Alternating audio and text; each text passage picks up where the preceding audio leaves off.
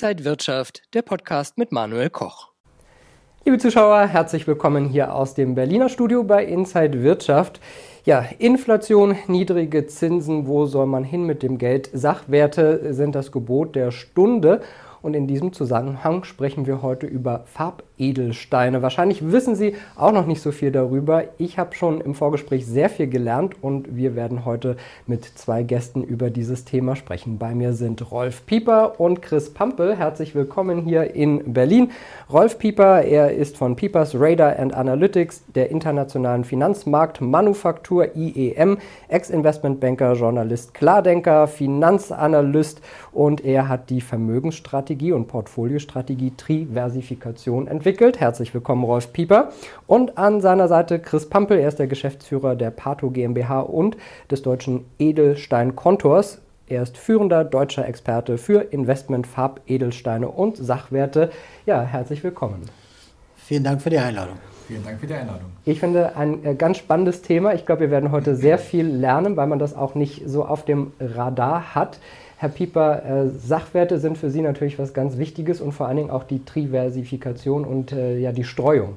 Ich bin ja nicht geboren als Diversifikationsspezialist, aber ich habe einige Finanzkrisen äh, mitgemacht und die Feststellung ist einfach, dass ein breit gestreutes äh, Portfolio in äh, Finanzkrisen und wirtschaftlich schweren Krisen immer der äh, Gruppensieger ist. Ja? Also muss man sich mit einer Portfoliotheorie beschäftigen und der breiten Streuung.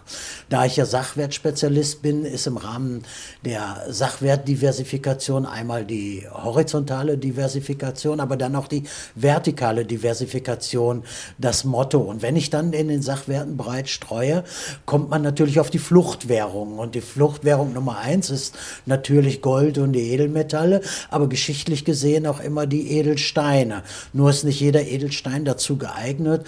Und in meinen Tests, in meinen Stresstests haben die äh, Farbedelsteine eine ganz hervorragende Wirkung. Sie stabilisieren ein Portfolio und sind auch geeignet, geeignet, Werte über Generationen äh, weiterzugeben. Und deswegen habe ich mich äh, sehr ähm, spezialisiert, auch in de, im Rahmen der Triversifikation Farbedelsteine mit reinzunehmen. Aber da braucht man auch einen guten Fachmann und der ist heute mit dabei.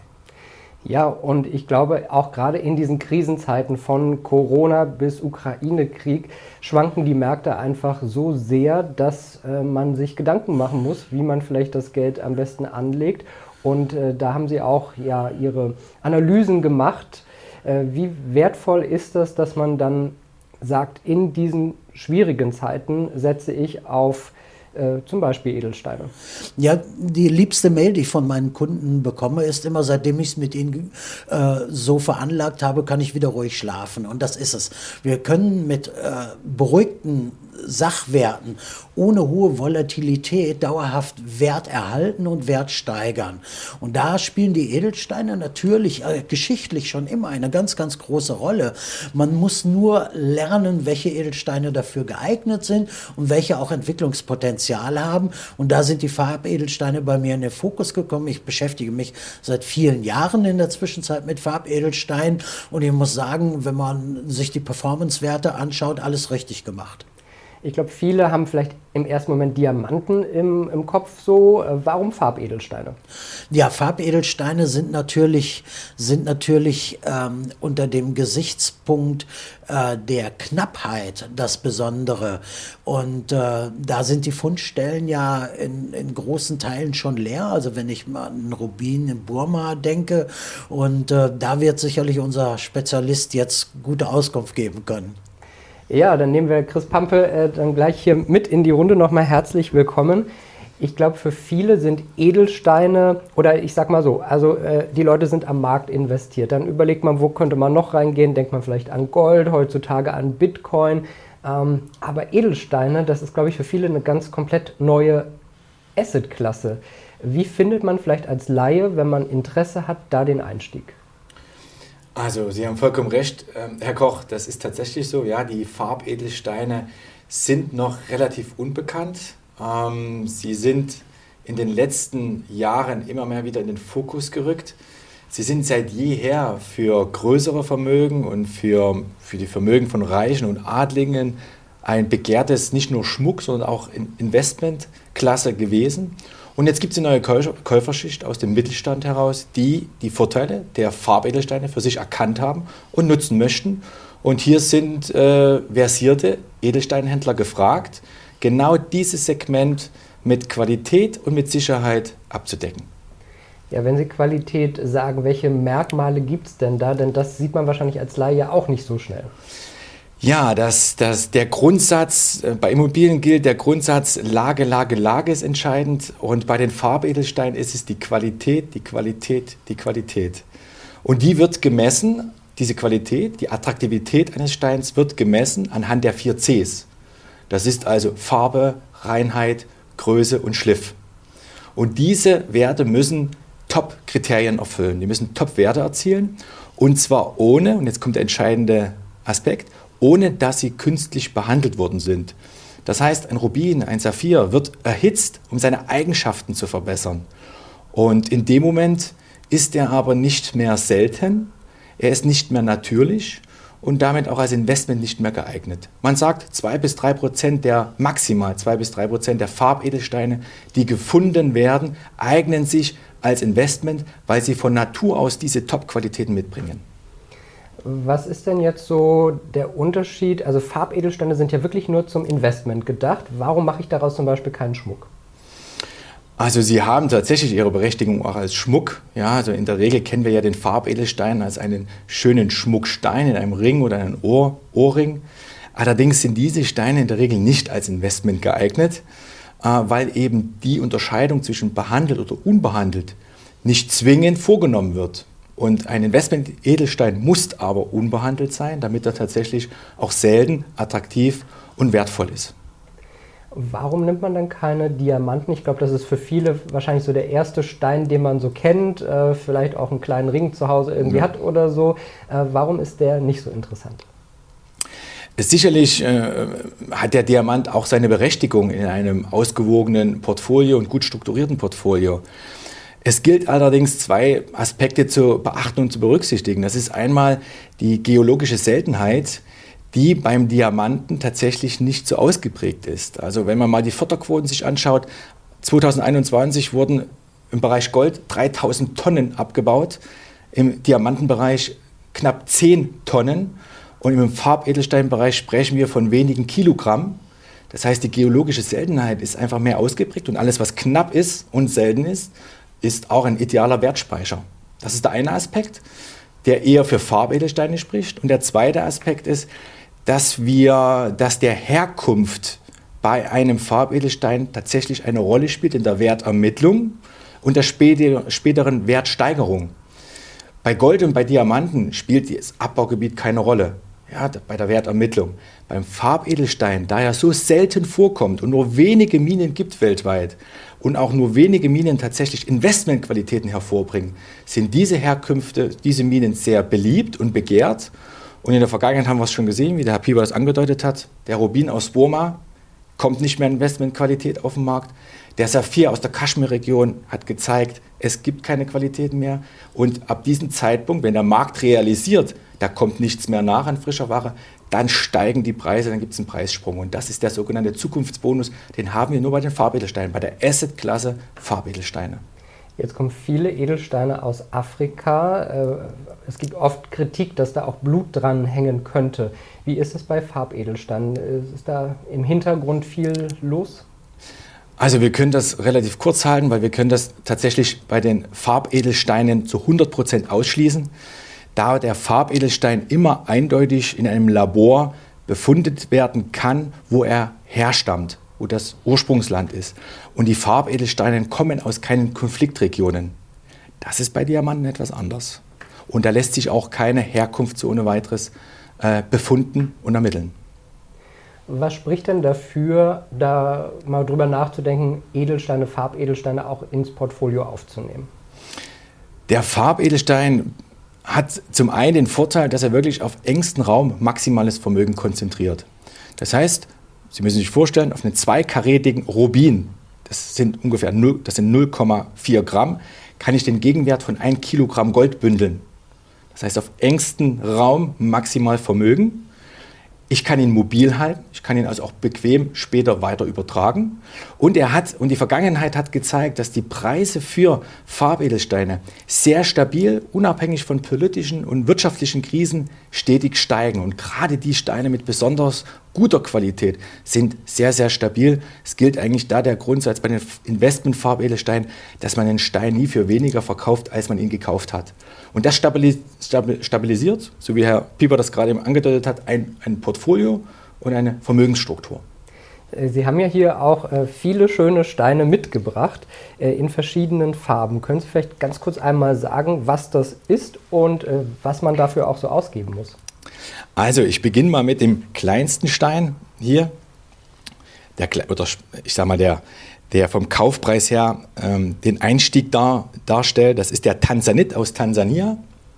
Ähm, das ist ähm, ein, was die Herkunft anbetrifft, sehr seltener Stein. Bedeutet, er kommt nur in Tansania vor. Wir haben hier einen fünfkarätigen Tansanit ab Kaufpreis in etwa 5.000 bis 6.000 Euro. Es ist ein Nebenwert, weil es ist der jüngste Investmentfarbedelstein. Also im Vergleich zu Saphir, Smaragd und Rubin, die schon seit Jahrhunderten und Jahrtausenden gehandelt werden, ein noch sehr junger Stein.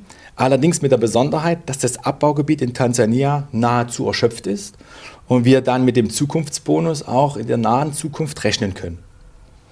Das ist der Tansanit. Und dann haben wir auf der anderen Seite der, der, der Preiskategorie äh, einen 7,21-karätigen Rubin aus Mosambik im Pitchenblatt Red. Es ist ein sogenannter Platinum Award Rubin, also hat aufgrund seiner Eigenschaften eine besondere Auszeichnung und hier mit einer Bewertung von über 600.000 Euro. Von diesem Stein gibt es vielleicht 100 Stück in Europa, maximal, davon 90 im Tresor und 10 im Free Float, die mal angeboten werden und ähm, dann zuschlagen muss. Wenn ich jetzt Interesse an so einem Stein habe, äh, den kann ich kaufen, aber muss ich da jetzt auch noch mal äh, Steuern drauf zahlen, Zoll zahlen? Äh, wie sind diese Dinge? Also wir, äh, es gibt zwei verschiedene Möglichkeiten. Zum einen den Stein sich klassisch ausliefern zu lassen, in seinem eigenen Zugriffsbereich zu verwahren. Das ist der Klassiker auch. Es gibt allerdings auch berechtigte Interessen, einen hochpreisigen Stein wie den Rubin möglicherweise in einem Lager versichert aufzubewahren, mit dem Hintergrund in dem Zollfreilager der angenehme Nebeneffekt, die deutsche Mehrwertsteuer entfällt und habe dadurch nochmal einen Einkaufsvorteil von 19 Prozent, der bei einem Investment dieser Kategorie schon entscheidend ist. Sie haben noch andere Steine mit dabei. Was kann man sagen, welche werden am häufigsten gekauft oder bieten die beste Steigerung, Wertsteigerung? Kann man das sagen? Die Blue Chips der Farbedelsteine sind die Big Three. Das ist also einmal der Rubin, der rote Rubin, der grüne Smaragd und der blaue Saphir. Und das sind auch die Klassiker. Ja, das sind die, die Basisinvestments für ein Edelsteinportfolio. Und wir raten unseren Anleger, Anlegern immer, mit diesen Steinen mal zu beginnen und dann eventuell als Nebenwert den Tanzanit mit dazu zu mischen, beizumischen. Wie viel muss ich ungefähr ausgeben, wenn ich sage, ich möchte von jedem Stein einen haben. Das sind schon fünfstellige Summen. Vollkommen richtig. Also ein Investment-Edelstein hat gewisse Mindestgrößen, die beachtet werden müssen. Und wir reden bei einem Rubin von 1 Karat Mindestgröße und bei einem Saphir von 2 Karat Mindestgröße. Und das bedeutet auch, dass wir Mindestkaufpreise haben. Und wenn Ihnen ein zweikarätiger Saphir angeboten wird für 2000 Euro, dann äh, sollten Sie äh, sollten Sie kurz mal innehalten, weil dann stimmt was mit der Qualität nicht, weil ein zweikarätiger Saphir kostet mindestens 15.000 Euro. Im Prinzip kann man aber sagen, es ist für den Einstieg äh, für 5000 Euro der Tansanit und dann kann man sich nach oben weiterarbeiten. Das ist der Klassiker, ja. Also der Tansanit ist ein, ein sehr begehrter Einstiegsstein ab 5000 Euro, 5 Karat ab 10.000 Euro etwa 10.000 bis 12.000 Euro. Dann hat man wirklich einen Stein, der geologisch selten vorkommt. Und dann Rubin, Saphir, Smaragd, Kaufpreise zwischen 10.000 und 15.000 Euro sind so die Mindestkaufpreise. Und dann ab 30, 40, 50.000 Euro kann man dann sich schon so ein Edelstein-Set, sprich ein Drilling, ähm, zusammenstellen lassen von uns. Wie ist das? Gibt es so Indizes für Edelsteine, Farbedelsteine, wo ich dann auch die Wertsteigerung sehe? Oder woher weiß ich, dass denn äh, ja, die Preise gestiegen sind und vielleicht auch mein Investment gestiegen ist? Es gibt in der Tat einen Indiz, das ist der Gemwal-Index, Aggregatindex, der die 26 wichtigsten Farbedelsteine in ihrer Wertentwicklung widerspiegelt. Allerdings muss man eins beachten, in diesem Index wird nicht unterschieden zwischen Schmuckqualitäten und Investmentqualitäten. Und der Index hat natürlich davon profitiert in den letzten Jahren von den Big Three und auch von den Wertsteigerungen der Investmentsteine. Wir sind hergegangen und haben in der Marktrecherche mal unterschieden und uns angeschaut, wie haben sich Steine in niedriger Qualität und Steine in Investmentqualität, in besonders feiner Qualität entwickelt. Und da stellt man eins fest, dass die Investmentqualitäten sich im stabil, kontinuierlich, unabhängig von wirtschaftlichen, politischen Krisen entwickeln, wertvoller werden, in etwa von 4, 5, 6, 7 Prozent pro anno. Und dann in dem Moment, wenn ein Abbaugebiet tatsächlich keine neuen Steine mehr findet, es deutliche Preissteigerungen zu verzeichnen sind, ähnlich bei den Burma-Rubinen. Wo bekommen Sie die Steine denn her und gibt es da auch Lieferengpässe? Wir hören ja praktisch bei so vielen Rohstoffen momentan, dass es äh, Lieferengpässe gibt. Sieht man das auch bei den Edelsteinen? Ja, in der Tat. Es ist tatsächlich auch hier so, dass wir in der Corona-Krise, seit der Corona-Krise, tatsächlich es äh, schwieriger war, an Ware, an feine Ware heranzukommen, weil natürlich zum einen die Minen weniger produziert haben. Das heißt, da sind die Arbeiter auch nach Hause geschickt worden. Es sind dann teilweise Handelsplätze richtig geschlossen worden, also da konnten keine Steine mehr gekauft werden. Ähm, das hat sich so ein bisschen ausgeglichen, die zwei Entwicklungen. Es wurde weniger gefördert, weniger gehandelt. Jetzt, äh, nach nachdem sich die Corona-Krise so ein bisschen wieder normalisiert hat in den einzelnen Ländern, spürt man einen, einen Run. Das heißt, man, man, die Depots sind in Europa größtenteils leer. Das heißt, es wird verstärkt wieder eingekauft, Depot ist aufgefüllt. Äh, und das führt natürlich zu steigenden Preisen, zum einen. Und auch die durch die Ukraine-Krise verursachten Rohstoffpreise, Anstieg der Rohstoffpreise, hat natürlich auch einen Einfluss auf die Preise der Edelsteine sodass wir eigentlich sagen können, dass diese Preissteigerungen in etwa in den nächsten 12 bis 18 Monaten auch im Einzelhandel angekommen sind und dann auch zu deutlich steigenden Preisen führen. Das heißt, alle die, die jetzt noch die Chance nutzen, profitieren von dieser Entwicklung. Kann man grundsätzlich sagen, äh, welche Erwartungen man an solche Steine haben kann bei der Wertentwicklung? Ähm, also in erster Linie kauft ja der Anleger Steine, um Vermögen zu konzentrieren und zu konservieren und das Vermögen dadurch bestmöglich auch über Generationen weitergeben zu können. Die Vergangenheit hat aber gezeigt, dass die Investmentsteine guter Qualität durchaus 5 bis 6 bis 7 Prozent Wertentwicklung pro Jahr haben und entsprechend dann der Zukunftsbonus ausschlaggebend ist, wenn die Vorkommen erlöschen, dann gibt es Preissprünge. Was wäre denn so Ihre Empfehlung für Zuschauer? Gibt es so ein paar besondere Dinge, die Sie vielleicht noch äh, empfehlen würden? Ja, der, der Investmentfarbedelstein wird mit Vermögen gekauft, was zehn Jahre und länger angelegt werden kann. Und man spricht auch von einem Bodensatz des Vermögens. Das heißt, 5 bis 7 Prozent als Beimischung ist also seit, seit Generationen schon üblich. Momentan diskutiert man denke ich, auch zu Recht, diesen Anteil etwas anzuheben auf, auf 10 bis 15 Prozent vom Gesamtportfolio. Ich denke, da spielen auch persönliche äh, Wünsche, persönliche Vorstellungen, Ziele eine Rolle mit. Aber ich denke, 10, um die 10 Prozent Beimischung ist ausgewogen und stabilisiert eine Vermögensstruktur. Ja, Herr Pieper, vielleicht nehmen wir Sie da auch wieder mit rein, so die Gewichtung in einem Portfolio. Was würden Sie da sagen und Ihren Kunden empfehlen? Also ich habe im Rahmen der Triversifikation 10 Prozent äh, mit reingenommen. Ich denke, das ist ein ordentlicher Wert. Man kann natürlich auch die äh, großen Vorbilder nehmen, wenn Sie sich Stiftung Pensionsfonds anschauen, Harvard und Yale, die ja auch dafür berühmt sind und die modellieren genauso wie ich. Das sind ja die, die mir die Idee gegeben haben und deswegen baue ich das nach. Und in meiner Triversifikation habe ich 10 Prozent mit reingenommen. Und wenn wenn wir diese hochwertigen Steine hier sehen, äh, dann kann man ähm, ja auch mal die Indizes miteinander vergleichen. Also den Gemval-Index zum Beispiel mit Aktienindizes. Und man stellt fest, also die Kurve ist linear geworden. Sie hat keine hohe Volatilität. Und äh, gerade jetzt in Zeiten, wo auch die Aktienmärkte zurückgehen, schlagen wir sogar mit der Performance, äh, mit den Farbedelsteinen im Gemval-Index die Aktienwerte. Ja? Insofern äh, kann ich nur sagen, es beruhigt ein Portfolio. Auf der einen Seite, auf der anderen Seite ist es kleinste Wertkomprimierung, also Wertkomprimierung auf kleinstem Raum. Das darf man nicht vergessen. Also wenn Sie sich den Stein hier ähm, anschauen, den, den großen Rubin, wir haben ihn ja vorhin gezeigt, ja, muss man einfach mal sagen, äh, da müssen Sie ja schon mit dem LKW Gold durch die Gegend fahren, um den gleiche Wertkomprimierung zu haben. Und das ist ganz wichtig, das muss in die Köpfe rein. Und äh, wir sind äh, bedauerlicherweise in Krisenzeiten, geopolitischen Krisenzeiten. Und wenn man äh, eine Rückschau hält, Geopolitisch wird man sehen, wie wertvoll ein Edelstein mal gewesen ist. Einmal zur Erbschaftsweitergabe, ähm, by the way dann auch steuerlich interessant, wenn ich es weitergebe. Und auf der anderen Seite natürlich hat es auch Freiheit bedeutet. Äh, in finsteren Zeiten äh, unserer Geschichte hat ein Edelstein Ausweis und Ausreise bedeutet. Und insofern hat es noch mehr Aspekte. Und dann kommt der emotionale Aspekt dazu. Äh, jeder von uns würde wetten, ähm, dass Frauen als erstes erstes äh, diese Steine kaufen.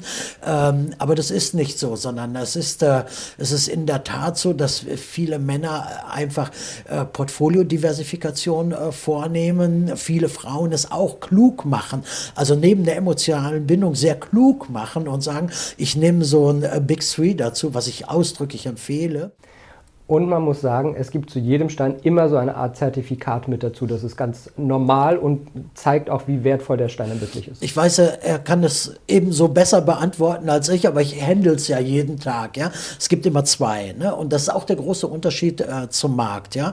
Äh, viele geben dann ein Wertgutachten und Ende. Ja? Und wir haben uns darauf geeinigt, zwei. Also einmal die Befundung des, des Steins und einmal die Wertverstellung des Steins. Und das ist sauber. So wollen es Investoren haben und nicht einfach, das ist er wert oder ich gebe dir eine Rechnung oder sowas alles und er nutzt ja da ähm, seine internationalen Kontakte für, für die Befundung und für die Wertverstellung und das macht es sauber. Wir empfehlen allerdings, äh, äh, der Herr Pampel wird mich da sicherlich unterstützen, das getrennt voneinander aufzubewahren. Also Stein darf niemals zum, zum, äh, zu den Begleitpapieren. Ja? Und ich muss es wirklich sagen, also wir haben ja nun wirklich sehr, sehr viele Kunden, die mittlerweile, nachdem sie Gold gekauft haben, Technologiemetalle gekauft haben, nachwachsende Rohstoffe, das jetzt mit reingenommen. Ähm, es ist auch was Schönes Emotionales, wenn er zu Hause ankommt. Ja, also ich merke, so Kunden, wir beiden erleben das regelmäßig. Wann kommen die Steine endlich an? Es hat auch mal etwas, was ich im Investment gar nicht kenne. Investment ist ja in der Regel ähm, Ex-Sachwerte immer nur ein Versprechen. Ich verspreche da irgendwas, aber hier habe ich das Versprechen nicht mehr, sondern ich habe es in der Hand. Ja, ist ein bisschen wie Kunst. Nicht? Man sieht praktisch etwas Schönes, man erfreut sich daran. Ähm, Nochmal ganz kurz, Zertifikate nicht aufbewahren mit dem Stein zusammen, einfach aus Sicherheitsgründen? Ja, da würde ich äh, Herrn Pampel bitten, das nochmal zu beantworten. Ja, äh, die Aufbewahrung tatsächlich immer getrennt vom Stein, Dokument und Stein voneinander getrennt. Und äh, vor dem Hinblick ergänze ich noch, die Dokumente sind entscheidend beim späteren Wiederverkauf nur mit einem Befundbericht von einem anerkannten Institut und einem Wertgutachten habe ich auch die Dokumente in der Hand, um später den Stein bestmöglich wieder zu verkaufen. Das ist noch ein anderes Thema. Wenn ich denn so einen Stein habe, kann ich den in fünf oder in zehn Jahren wieder recht einfach verkaufen? Wie ist da der Markt so? Wir empfehlen unseren Anlegern, sich einfach an uns wieder zu wenden. Am besten an den zu wenden, wo er den Stein ursprünglich gekauft hat, an uns. Und wir sind gerne behilflich beim Wiederverkauf und schauen uns erstmal an, welche Auktion, welche Messe oder welcher Händler aus dem Netzwerk interessiert sich für diesen Stein. Und dann braucht man in etwa, ähnlich wie bei einer Immobilie auch, drei bis zwölf Monate ausreichend Zeit, um in Ruhe den Markt zu sondieren. Man, kauft nicht nach, man verkauft nicht nach dem ersten Angebot, sondern möglicherweise erst das zweite oder dritte Angebot ist dann das Beste. Wenn ich jetzt denke, Edelsteine kann ich mir gut vorstellen, wie geht man da vor, äh, wenn man interessiert ist? Was muss man da machen? Ja, natürlich äh, ist das für viele ja eine Blackbox. Man muss sich informieren. Und das habe ich ja äh, nun im Rahmen der Diversifikation. Ich biete meine persönliche Beratung an und der Slogan meiner Gesellschaft heißt ja Experten statt Experimente. Im zweiten Schritt schalte ich den Experten äh, mit ein, mit Herrn Pampel und wir modellieren für den Kunden. Wie hoch ist das Budget? Wie viel macht das aufs Gesamtportfolio aus? Gibt es Leidenschaft? Ja, also es gibt Menschen, die sagen, ich kaufe nur einen blauen Stein. Dann gibt es eben nur den blauen Stein und dann müssen wir gucken, in welcher Ästeklasse äh, sind wir. Und es gibt viele, die sagen, ich muss unbedingt einen Rubin haben. Äh, Kaiser und Könige und der Papst äh, tragen es in Krone und Stab. Äh, insofern muss es auch mit rein und ähm, dann äh, erleben wir es auch so und da macht Herr Pampel ausgezeichnete Arbeit, äh, dass wir in der Investmentklasse ja mal so einen Stein haben. Ich, das muss nochmal herausgearbeitet werden. Diese Rubine ist einmalig. Ja, das hat einen Platinum Award und wer Wertsteigerung haben will, muss sowas Einmaliges in sein Portfolio äh, mit ähm, einbringen. Und das haben wir im letzten Jahr ein paar Mal schon gemacht. Wir haben durchaus Kunden, die in dieser Größenordnung investiert haben, weil sie, weil sie eine gute Diversifikation haben, aber auch die Freude, etwas zu haben, was kein anderer hat. Das löst nochmal auch ein bisschen Jagdtrieb aus und äh, das merken wir täglich in unserer Arbeit. Und man bekommt aber auch, wenn man jetzt sagt, ich hätte gern ein, zwei, drei Steine, die bekommt man aber auch oder gibt es da auch Lieferschwierigkeiten? Nee, also wir, also das klappt ja reibungslos. Herr Pampel hat seinen Markt organisiert. Alleine, dass er so einen Stein äh, hier heute mit dabei hat, sagt ja, dass er seinen Markt organisiert hat. Aber man sollte mal noch über den Angebotsweg äh, sprechen. Also in der Beratung definieren wir, wie viel äh, soll äh, als Beimischung in die Steine rein. Ähm, und dann kauft der Kunde ja nicht äh, irgendetwas äh, aus dem Nebel heraus, sondern er sieht die Steine vorher. Er sieht vorher die Befundung. Wir schicken ihm Bilder von den Steinen ein, er kriegt genaue Informationen, also Entscheidungsgrundlagen in der Beratung und anschließend entscheidet er. Und dann tauschen wir auch schon mal einen Stein aus. Ähm, das passiert auch, aber es passiert relativ selten, weil Herr Pampel mit seiner Expertise genau auf die Wünsche der Kunden abstellt und ähm, dann geht es relativ flott. Ja, der Kunde, der Kunde überweist den, den Kaufbetrag.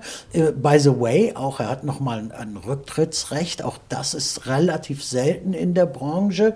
Ähm, aber auch das räumen wir ein. Es kann ja sein, dass man mal unzufrieden mit etwas ist, aber das geht. Aber bei mir ist es bisher nicht vorgekommen, weil wir vorher sauber beraten haben, alles gezeigt haben und dann äh, klingelt bei mir das Telefon und sagt, Pieper, die Steine sind da, ist das schön. Ja, das kann ich mir gut vorstellen. Das ist ähm, ein besonderer Moment, auch wenn man äh, mal eine Goldmünze hat, so ein Farbedelstein ist dann nochmal wie so ein i-Tüpfelchen. Ja, ich habe natürlich auch Ärger in meinem Büro, muss ich ganz offen sagen. Also wir leiten ja auch schon mal Steine durch und ich habe da überwiegend Damen in meinem Office, die sind sehr, sehr traurig, dass wir die weitergeben. Ja, also vielen, vielen äh, Dank an äh, Rolf Pieper von der IEM Internationalen Expertenmanufaktur und Chris Pampel von der Pato GmbH, dass Sie uns hier in diese Welt der Farbedelsteine mit eingeführt haben. Dankeschön dafür. Und liebe Zuschauer, wenn Sie Interesse haben, ich blende gerade hier die Webseite ein. Schauen Sie einfach mal vorbei, kontaktieren Sie Herrn Pieper und äh, dann ja viel Erfolg und viel Spaß mit diesen wunderbaren Investments. Dankeschön an Sie beide. Vielen Dank für die Einladung. Vielen Dank. Und Dankeschön an Sie fürs Interesse. Alles Gute. Und wenn euch diese Sendung gefallen hat, dann abonniert gerne den Podcast von Inside Wirtschaft und gebt uns ein Like.